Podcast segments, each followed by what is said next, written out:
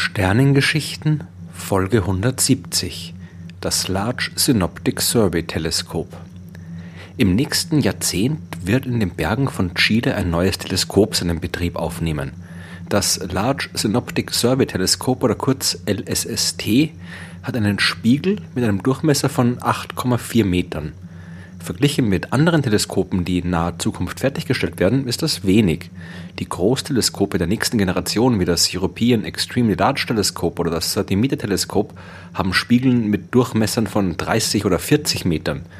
Die 8,4 Meter des LSST sind da vergleichsweise klein. Das äh, Very Large Telescope der europäischen Südsternwarte ist zum Beispiel fast genauso groß und schon seit den 1990er Jahren aktiv. Wieso baut man also ein weiteres kleines Teleskop? Braucht's sowas noch? Ja, auf jeden Fall, denn das Besondere am LSST ist nicht die Größe seines Spiegels, es ist sein Bildwinkel. Damit bezeichnet man die Größe des Bereichs am Himmel, den ein Teleskop bei einer Aufnahme abbilden kann. Diese Größe gibt man in Grad an. Wenn ein Kreis, der um den ganzen Himmel herumgezogen wird, 360 Grad hat, dann bedeckt zum Beispiel der Vollmond einen Abschnitt mit einer Länge von 0,5 Grad. Kann man mit einem Teleskop also gerade den ganzen Mond abbilden, hat es einen Bildwinkel mit einem Durchmesser von 0,5 Grad. Bei den meisten großen Teleskopen ist der Bildwinkel aber nicht so groß und bemisst sich weniger in Grad, sondern in Bogenminuten. Ein Grad hat 60 Bogenminuten und wenn zum Beispiel die Kamera des Very Large Telescopes einen Bildwinkel von knapp 7 Bogenminuten hat, müsste man damit fünf Aufnahmen machen, um den ganzen Mond abbilden zu können. Normalerweise ist es auch kein Problem. Man will ja Sterne oder ferne Galaxien beobachten und die sind im Allgemeinen sowieso nur als Punkte zu sehen. Ein kleiner Bildwinkel ist da sogar von Vorteil, weil so nicht so viel störendes Licht von anderen Himmelskörpern die Aufnahme beeinflusst. Aber beim LSST geht es um was ganz anderes. Da geht es gerade darum, möglichst viele Objekte auf einmal zu fotografieren. In der Astronomie ist es zwar wichtig, einzelne Objekte möglichst genau zu untersuchen, es ist aber genauso wichtig, einen möglichst genauen Überblick über den gesamten Himmel zu erhalten und vor allem zu sehen, was sich dort ändert. Macht man eine einzelne Aufnahme des Himmels, dann sieht man darauf im Allgemeinen nur jede Menge Lichtpunkte. Daraus kann man zwar viel lernen, aber nicht alles. Wenn auf diesem Bild zum Beispiel ein noch unbekannter Asteroid zu sehen wäre, entdeckt man den nicht sofort, da er sich auf den ersten Blick nicht von einem Stern unterscheidet. Es hilft auch nichts, die Daten mit einem vorhandenen Katalog zu vergleichen, denn in diesen Katalogen finden sich zwangsläufig immer nur ein sehr, sehr kleiner Teil der paar hundert Milliarden Sterne unserer Milchstraße und ein weiterer Lichtpunkt kann genauso gut ein bis jetzt noch nicht katalogisierter Stern sein wie irgendwas anderes. Um das herauszufinden, muss man ein zweites Bild der gleichen Region des Himmels machen, und zwar zu einem späteren Zeitpunkt. Die Sterne werden dann immer noch an der gleichen Position stehen wie zuvor. Ein Asteroid aber hat sich bewegt. Wenn sich am Himmel etwas verändert, dann ist das immer von Interesse für die Astronomen. Ein sich bewegender Lichtpunkt kann ein Asteroid sein, ein Komet oder gar ein unbekannter Planet. Ein neu auftauchender Stern kann eine Supernova-Explosion in einer fernen Galaxie sein. Die leuchten enorm hell, aber das nur vergleichsweise kurz. Wenn man den Himmel nicht regelmäßig danach absucht, verpasst man sie.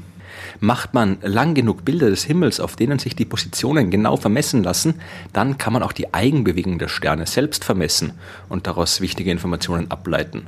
Kurz gesagt, es lohnt sich, den Himmel möglichst oft, möglichst komplett einfach nur so zu fotografieren und zu schauen, was sich da alles ändert.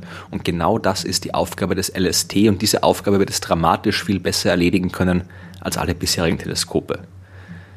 Sein Blickwinkel wird 3,5 Grad betragen. Der Durchmesser entspricht also dem Siebenfachen des Vollmonds. Das ist ein ziemlich großer Bereich des Himmels. Die Kamera, die die Aufnahme macht, hat 3,2 Gigapixel und kann bei einer Belichtungszeit von 15 Sekunden alle 20 Sekunden ein Bild machen.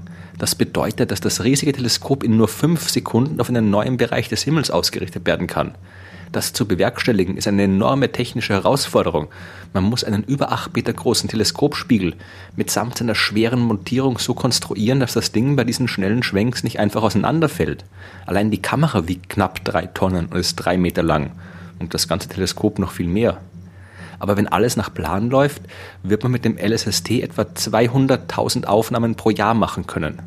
Es dauert also nur ein paar Nächte, um den gesamten sichtbaren Himmel abzufotografieren und das LSST wird das mindestens zehn Jahre lang machen. Die Datenmengen, die dabei anfallen, die sind enorm und die Konstruktion der entsprechenden Computer und Software zur Datenauswertung und Speicherung ist mindestens ebenso kompliziert wie der Bau des Teleskops selbst.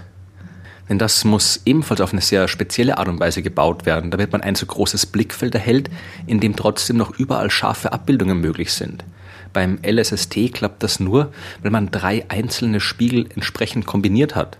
Hätte man nur einen einzigen Spiegel, dann könnte der beispielsweise unter der sogenannten sphärischen Aberration leiden. So bezeichnet man den Abbildungsfehler, den man bei sphärischen Spiegeln erhält, weil Lichtstrahlen, die auf dessen Rand treffen, nicht exakt in den gleichen Punkt reflektiert werden wie die Lichtstrahlen, die in nahe des Zentrums treffen. Dieses Problem könnte man lösen, indem man einen parabolischen Spiegel verwendet. Dann bekommt man aber ein neues Problem mit der Koma, also einem Abbildungsfehler, der durch Lichtstrahlen verursacht wird, die schräg zur optischen Achse des Systems einfallen und ein leicht verzerrtes Bild verursachen.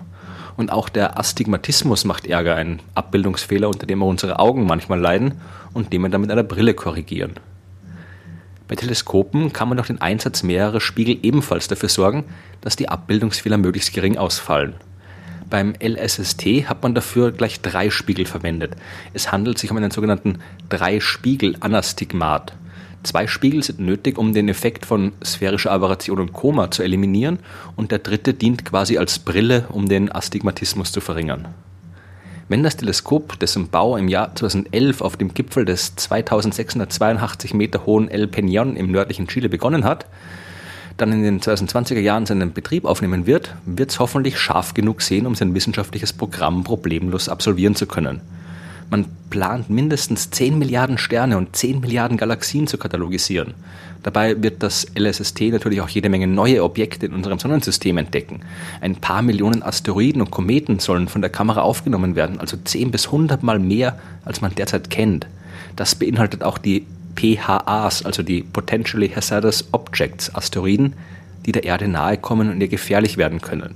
Das LSST soll bis zu 90 Prozent dieser Himmelskörper finden können, sofern sie größer als 140 Meter sind. Der Katalog der Sterne, den LSST erstellen wird, wird ebenfalls deutlich umfassender sein als alles, was bisher existiert. Und es wird den Astronomen erlauben, die Entwicklung unserer Galaxis viel besser zu verstehen, als es jetzt der Fall ist. Das LSST wird auch jede Menge nahe und ferne Supernova-Explosionen entdecken und so neue Erkenntnisse über die Natur der dunklen Energie liefern. Also das Phänomen, dass das Universum im Laufe der Zeit immer schneller expandiert. Dass es das tut, wissen wir ja schon länger, aber noch nicht warum. Aus der Vermessung einer Supernova können wir ableiten, wie schnell sich das Universum ausdehnt und je weiter weg eine solche Explosion stattfindet, desto weiter blicken wir auch in die Vergangenheit. Wir können mit dieser Methode, die ich in äh, Folge 26 der Sternengeschichten genauer erklärt habe, also bestimmen, wie schnell sich der Kosmos früher ausgedehnt hat. Je mehr wir darüber wissen, desto eher werden wir auch eine Erklärung für die dunkle Energie finden.